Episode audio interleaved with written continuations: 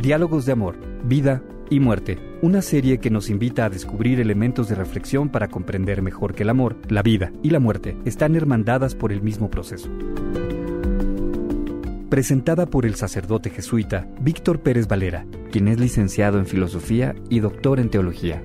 Es catedrático de la Universidad Iberoamericana y su labor de docencia comprende temas tan diversos como antropología teológica, ética para abogados, teoría del derecho y filosofía del derecho.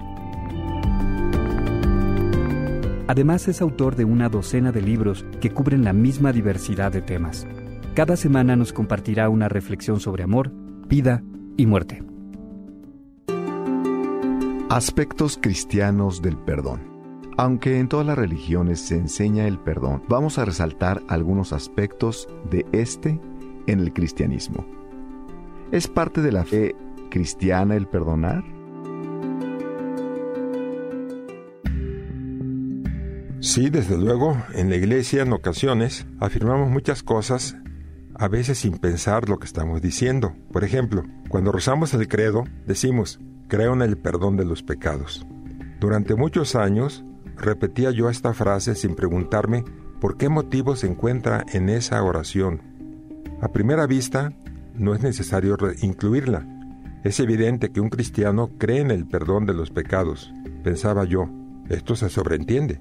Sin embargo, al parecer de los autores del credo, consideraron importante recordar este aspecto de nuestra fe cada vez que asistimos a la iglesia. Y por mi parte, he comenzado a reconocer que tenían razón Creer en el perdón de los pecados no es tan fácil como yo pensaba. Esta creencia se debilitará con facilidad si no lo reforzamos de manera permanente. ¿Suele haber alguna relación entre perdón y oración?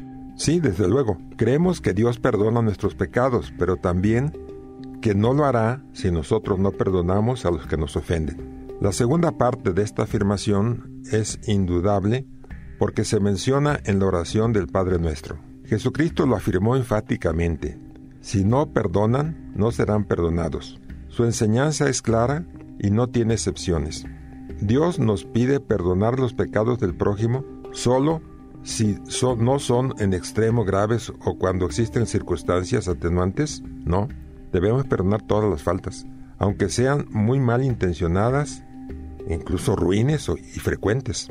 En el corazón del Padre Nuestro, la oración esencial del cristiano, confesamos que necesitamos de un Padre misericordioso.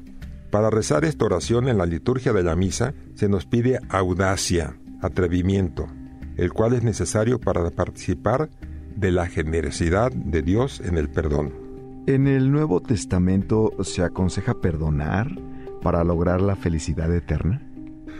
Sí, en varias cartas apostólicas se recalca la importancia del perdón por ejemplo, en la carta a los Efesios leemos, Echen fuera la amargura, las pasiones, los enojos, los insultos y toda clase de maldad. Sean buenos y compasivos unos con otros, y perdónense unos a otros como Dios los perdonó a ustedes en Cristo. ¿Existe alguna parábola sobre el perdón? Bueno, sí, existen varias palabras sobre el perdón, pero la parábola del Hijo Pródigo es la más famosa y la más bella del Evangelio. Ante todo, contra lo que se piensa, el personaje central de esta parábola, de acuerdo con los más recientes estudios, no es el Hijo pródigo, sino el Padre misericordioso. En efecto, más importante de lo que el hombre hace es lo que Dios hace por el hombre. Además, el Hijo pródigo no es del todo modelo de arrepentimiento. Él, como muchos de nosotros, en un momento de crisis o por deseos de aventuras, hemos pensado abandonar el hogar paterno. En el hijo menor, el abandono del hogar es físico y sobre todo espiritual. Sin embargo, su motivación para regresar al hogar no es muy noble, sino más bien un frío cálculo de los beneficios materiales que le reportaría su retorno. En ningún momento piensa en la aflicción y el dolor que su ausencia provocó en el corazón de su padre. Con todo, la súplica para ser aceptado de nuevo a la casa paterna, he pecado contra el cielo y contra ti, señala una realidad importante. La ofensa al prójimo es también una ofensa al Padre de los cielos. Esta parábola, como aquella famosa sinfonía de Schubert, y quizá por esto obra maestra, está inconclusa. Se trata de una parábola dinámica. A cada uno de nosotros nos toca realizar el final, gozar o no la alegría del hogar, disfrutar los dones, incluido el perdón de la casa paterna, imitar la bondad y misericordia del Padre. ¿La práctica del perdón se refuerza con el sacramento de la penitencia? Sí, desde luego. En el sacramento de la penitencia, escuchar sin juzgar es un modo sencillo y profundo de la relación paterno-filial. Es un acto de humildad, principio de sanación. Lo anterior se refleja en un bello poema de Lorenzo Gómez.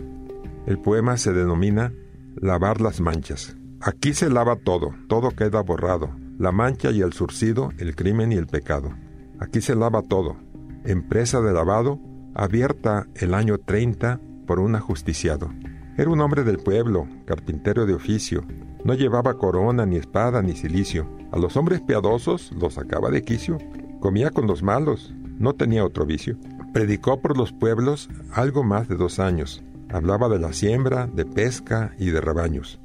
Curaba al paralítico que rondaba los baños echaba a los demonios, veía sus engaños. Era Dios en persona y murió como un hombre. Se levantó de nuevo, que ninguno se asombre, y a uno de sus amigos, Pedro de sobrenombre, le encargó, qué locura, que lavara en su nombre.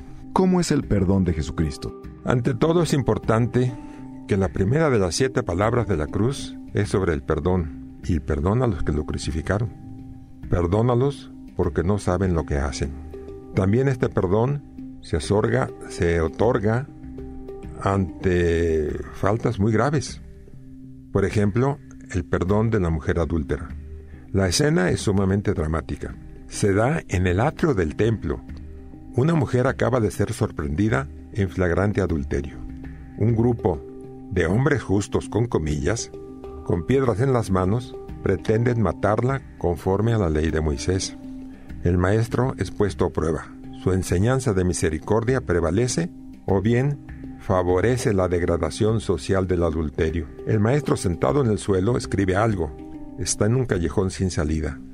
De pronto se pone de pie y exclama, El que esté libre de pecado, que arroje la primera piedra. Los hipócritas acusadores desaparecen, comenzando por los más ancianos. Quedan solos frente a frente la miseria y la misericordia. El maestro pregunta a la mujer, ¿nadie te ha condenado? Ella contesta, Nadie, Señor. Jesucristo le dice, tampoco yo te condeno. Ve y en adelante no peques más. La mujer salva su vida y se marcha con el gozo del perdón.